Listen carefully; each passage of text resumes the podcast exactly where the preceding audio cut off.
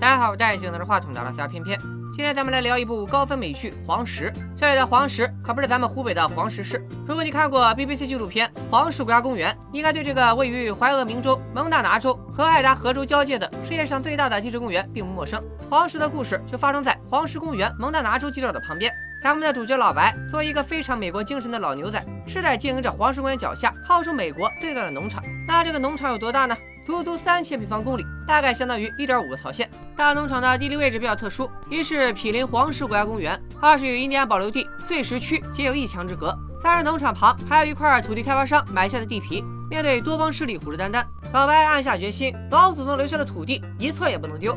除了家大业大，老白还有四个子女，分别是在农场工作的大儿子白守业，二儿子经营律师白聪明，大女儿职场经营女霸总白漂亮，以及小儿子特别会套马的汉子小白。由于本剧的男性角色长得比较像，所以我会在后续剧情中慢慢带大家认识角色。对欧美脸脸盲的观众不必担心，本应该是非常幸福的家庭。但只要你看过《闯关东》或者《大宅门》，就知道如果不来点家庭危机，都对不起这种人俊龙傲天的家族设定。家里的老三小白，就因为父亲总闹自己和印第安女孩结婚，一气之下先是加入了美国海军，又住进了和农场一墙之隔的印第安保留地，娶了保留地老酋长的孙女，咱们叫她白嫂。二人又生下了儿子小小白，从此之后和老白一直很少来往。不过相比老白接下来要经历的事，一点家庭矛盾根本不算什么，因为一场旷日持久的危机正在一点点逼近老白的家族和农场。这天，老白的皮卡和一辆装着挖掘机的拖车相撞。老白虽然只是受了点皮外伤，但车上的马却受了重伤，站在已经装备型的笼子里痛苦呻吟。老白思考了一会儿，还是掏出枪结束了马的痛苦。拖车司机当上狗带，老白在拖车里发现了一张印有天堂谷的纸。这是蒙大拿州非常有名的地产开发商。老白看这张纸，又看了看荒山野岭刚发生事故就秒出警的警察，种种反常情况让老白感到了一丝不安。老白这边配合警察处理事故，另一边，老白的二儿子白家农场首席律师白聪明正在驻法院参加一场听证会。市政府想要征用白家的农场，大概二十平方公里的土地建造度假别墅区，但老白并不想出让自己的土地，于是派白聪明代表家族进行辩护。这里咱们画个重点：前面撞老白的是地产商，现在想跟白聪明打官司的又是地产开发项目，所以市政府这次上诉背后的推手很可能就是天堂谷。州长最终以市政府的规划不符合蒙大拿州征地的要求为由，驳回了市政府的上诉请求。法庭上刚刚宣判结果，政府代表又派来找白聪明协商，想用白家可以随意处理征地范围内的树木，并且不会被环保部门找麻烦，来作为额外的利益交换。不过白聪明并不买账。You want to suggest to my father that he clear cut his land? Be my guest. You're a braver man than me. 镜头再一转，来到野外，小白正在协助一支石油个人队伍驱赶钻井区附近的野马。作为本剧最强的套马的汉子，小白三下五除二就制服了暴躁的野马，并装上了自己的卡车带走。小白把车开回了家。他现在的这个家庭，除了白家家三口之外，还有白嫂的两个哥哥，我们就叫他俩大舅哥和二舅哥。今天是印第安保留地碎石区的大日子，新酋长就要登基。酋长靠开赌场赚了大钱。但他跟大多数美国精英奉行白人至上的原则不同，酋长是个非常激进的民族主义者，认定北美大陆本来就是印第安人的地盘，白人殖民者屠杀他们的祖先，还抢走他们的土地。现在他要重振印第安雄风，把这些土地都夺回来。而他重振民族雄风的方法，就是靠收买这片土地来扩大自己的地盘。在他上位之后，盯上的第一个目标就是仅一墙之隔的白家农场。除了酋长之外，还有另外一伙人也在虎视眈眈地盯着老白。这就是开头咱们讲过的天堂谷项目背后的开发商资本家蛋总。此时，蛋总正在小黑屋里和银行家宣讲自己的项目，以换取他们的投资和贷款。虽然银行家也觉得这个项目不错，但私自拦河筑坝这事太大，放在大多数国家都很难通过。可蛋总完全不在意。Beavers do it all the time. On our land, it's our river. This isn't California, gentlemen. This is Montana. We can do whatever we want. Sorry，有钱真係大晒。蛋总和酋长怎么分别密谋侵夺老白家的农场？咱们先按老规矩按下不表。这会儿老白遇到了个大麻烦，他的牛跑了。老白农场的牛群突然跑到了隔壁的印第安保留地，原来是白家农场边界的铁丝网不知道什么时候被人剪断了，牛群这才顺着缺口越了界。老白的大儿子白守业带着农场工人跑去要牛，但却被保留地的印第安人拒绝。带头拒绝的印第安人正是白死的大哥。当年美国政府在把印第安人赶去保留地的时候，不少地方都假惺惺的立法，规定只要是保留地的产业都归当地印第安部落所有。原本这个法案也就是恶心印第安人，毕竟印第安保留地大多土地贫瘠，也种不出什么东西。可现在老白的牛居然跑到了人家的地盘，这就让一只小找茬的酋长逮住了机会，双方在边境上僵持不下。一旁还有全副武装的部落警察盯着。老白手下的老牛仔看不惯，骂骂咧咧的越过护栏，就要跟对方交涉。结果一句话还没说完，直接被大舅哥一把按在了地上。一看有人动手，三帮人直接拔枪相向，白手也更是直接拿枪顶住了大舅哥。眼瞅着场面就要失控，从直升机上下来的老白暂时打断了双方的对峙。老白直接找到了压场的前任酋长菲尼克斯，为了跟现任酋长区别开，咱们就叫他鸟叔好了。面对眼下的情况，已经退位的鸟叔也是无能为力。I argued against it, but the new chief, hungry for a fight, this one. God damn it. I just. I just don't see how anyone gains from all this, Felix. I don't either, but he don't think like me.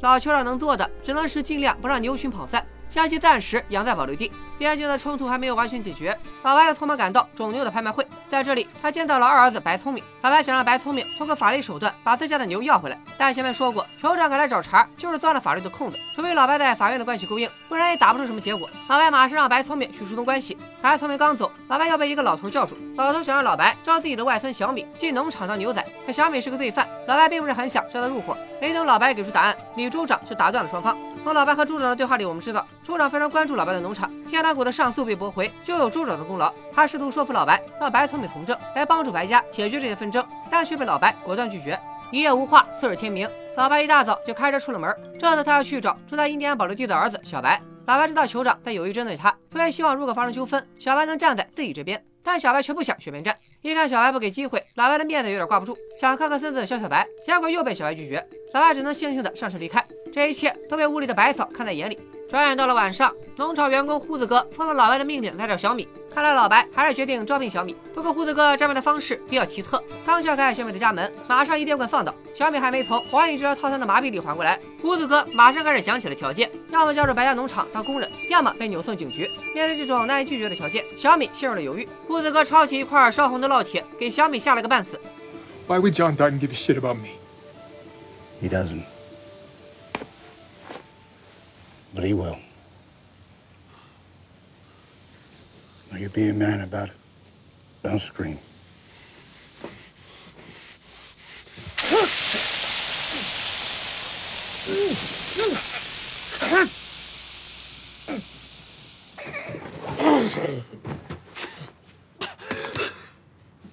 You know where the ranch is?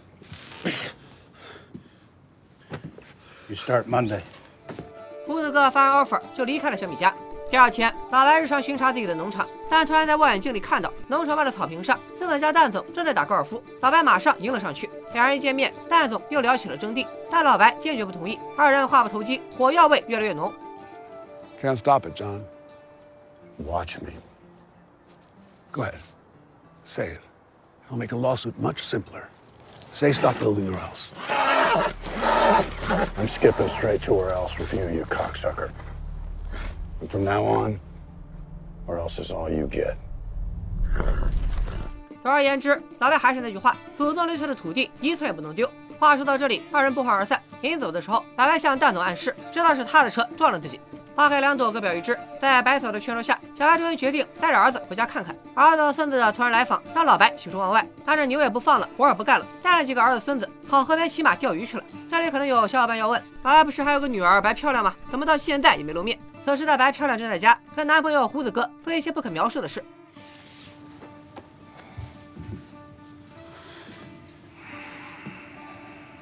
What are you doing?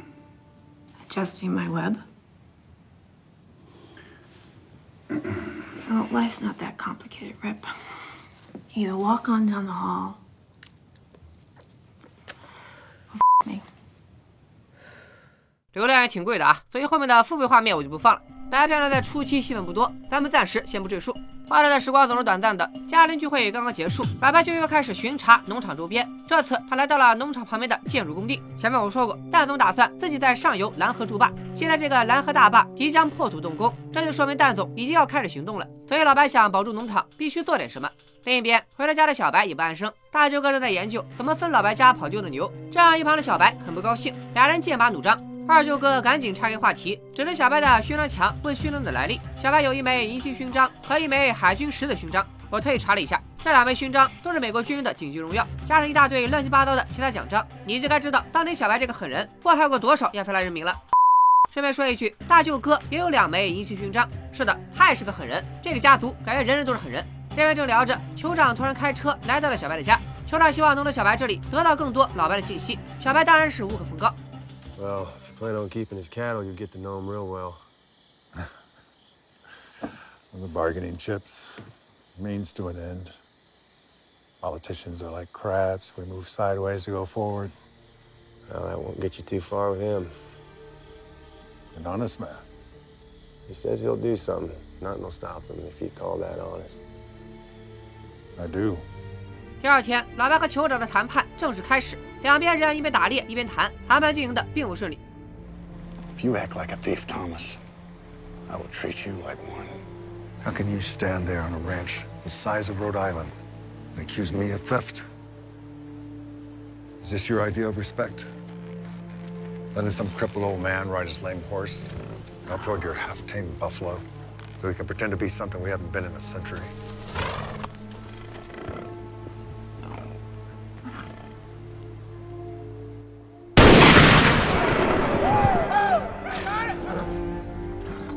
What you reduced us to.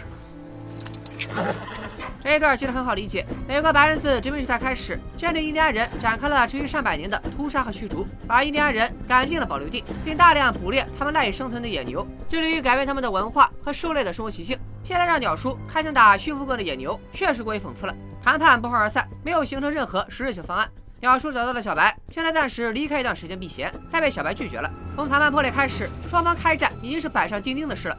果然，老白这边开始紧锣密鼓的部署，他召集了家人和工人，兵分两路。老白自己乘坐直升机，带着车队往保留地方向开进。白守业和前几天刚刚招募的小米，带着马队往山上埋设炸药。当天夜里，蛋总住在农场外的豪华别墅开酒会。这里广袤的草场和大山，无疑让他的投资人动了心。蛋总趁机游说，结果山上突然传来一连串爆炸声，白守业引爆了山上的炸药。与此同时，老白的车队和直升机，以及刚刚引爆完炸药的白守业，都赶到了保留地外。老白一声令下，马队率先冲进保留区，车队则留在外面加强掩护。是的，老白这次是来抢牛的，但印第安人这边也是有备而来。表叔带着大舅哥等人早就等在了栅栏附近，而且不远处还有严阵以待的警车。借着天生的视野优势，老白很快就找到了牛群的位置。就在这个时候，小白突然骑马赶到，居然把聚拢起来的牛群冲散，可把老白气够呛。此时大舅哥带着枪瞄准了老白的直升机，没几枪就打爆了直升机的挡风玻璃。老白只能先行驾机离开。撤退的路上，老白利用直升机的气流暂时压制住了准备抓人和赶牛的警察。白守业的马队则重新聚拢牛群，逮着牛往栅栏外跑。眼瞅着牛群被赶回了围栏里，白守业也看到了弟弟小白。正在他愣神的功夫。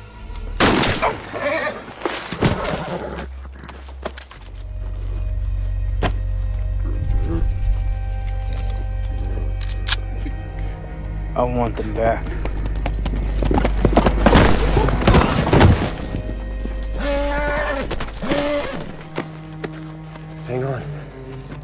I'm gonna get you out of here. Look at you. Man now. 刚刚被打倒的大舅哥挣扎着站起来就要开枪，但小白抢先一步，直接朝大舅哥打空了一个弹匣。In case you don't already know, there's no such thing as heaven. 小白杀掉了大舅哥，可转过头来看，大哥白守夜已经断了气，一个兢兢业的老牛仔就这么死在了阴谋内战的第一晚。换战结束后的第二天早上，老白正在请求当地警方寻找失踪的白守业，但等着他的只有小白送回来的尸体。老白接过了大儿子的尸体，精神有些恍惚。We'll just. We'll just. rest your bit. We can. We can pick a spot together. Hmm? How's that sound? 花开两朵，各表一枝。细心的小伙伴应该还记得，老白昨晚干了两件事，一件是抢牛，另一件则是炸山。那他炸山的目的是什么呢？没错，就是堵塞当地的河道。蛋总本来想要在当地修筑大坝，现在因为老白炸山，崩落的山石直接把河道给堵塞了，这让蛋总非常难受。而昨晚的夺牛混战也很快进入媒体。这次混战双方有三个人死亡，其中就包括大舅哥和白守业。现在所有参与其中的人都在密切关注此次试验的进展。老白猜到这件事很可能跟酋长的战争计划相关。剪断农场围栏这事儿，估计也是酋长派人干的。事实也确实如此。通过这件事，酋长获得了当地议员的支持，他已经迈出了计划成功的一大步。白守业的葬礼结束之后，老年丧子的老白终于绷不住，在马厩大哭起来。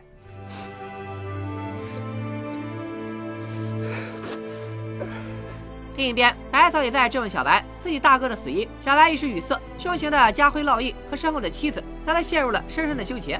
白守夜的死无疑引燃了老白家的怒火，他们决定全家团结起来开战。Can you stay for a while? I'm not going anywhere. Just tell me how to fight.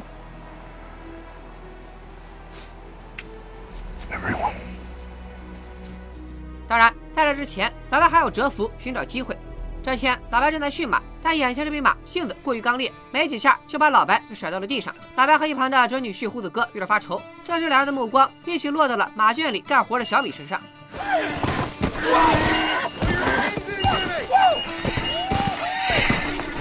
God damn, that thing's a freight train.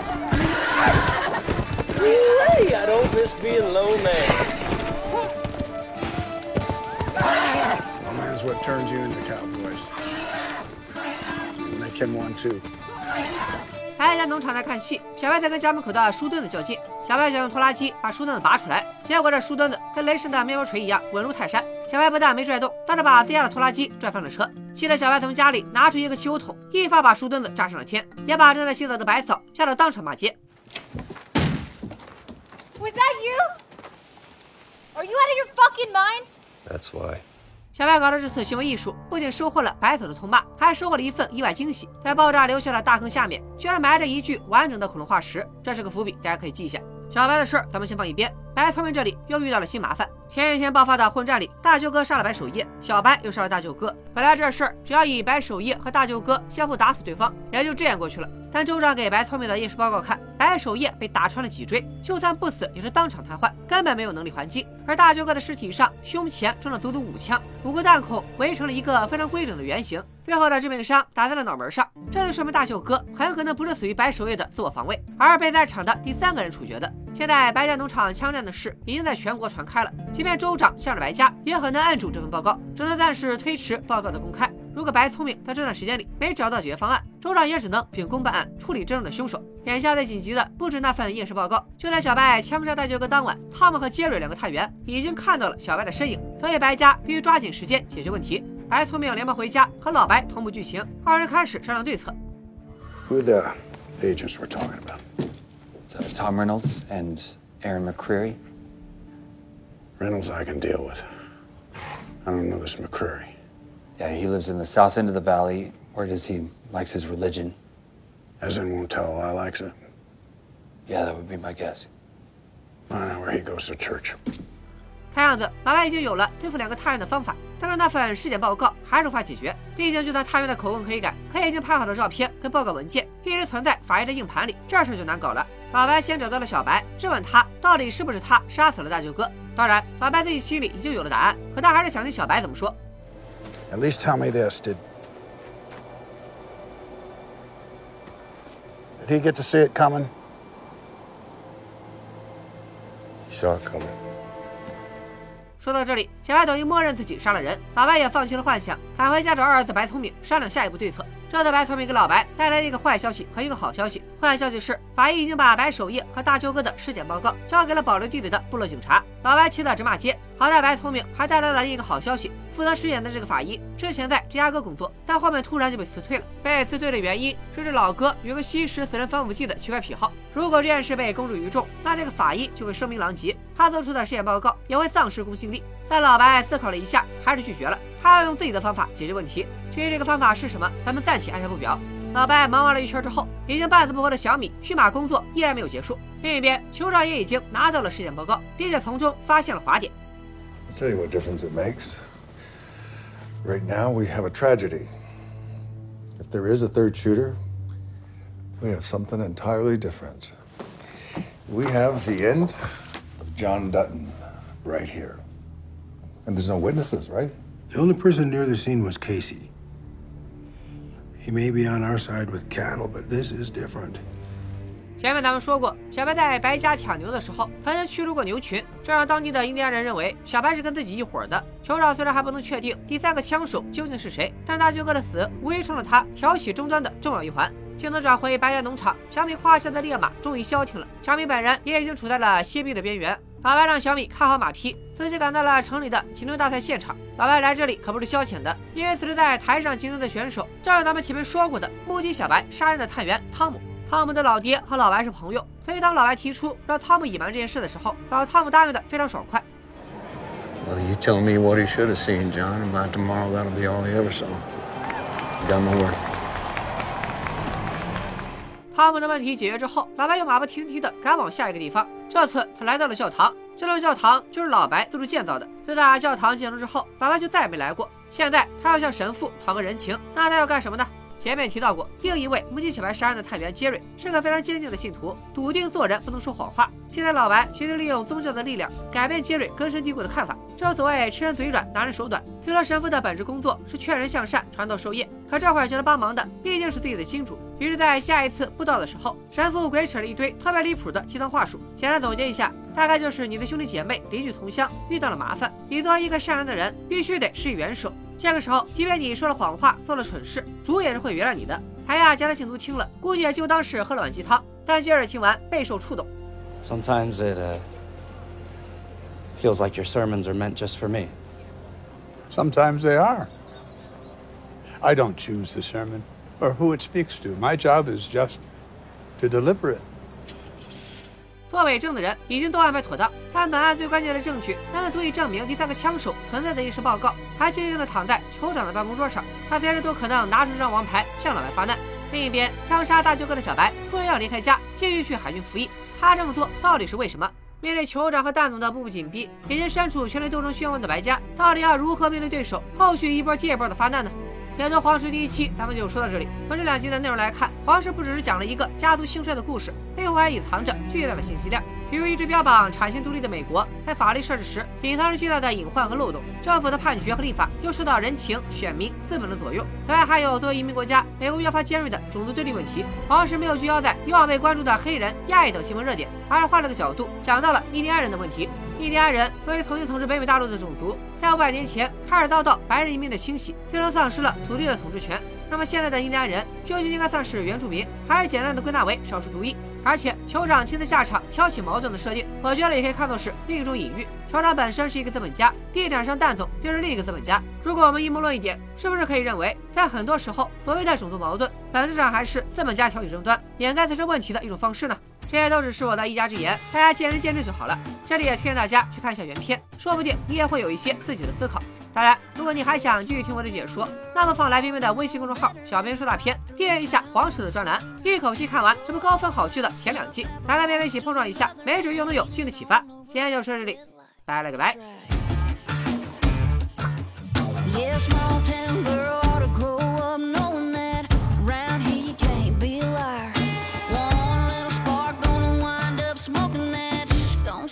like a wildfire.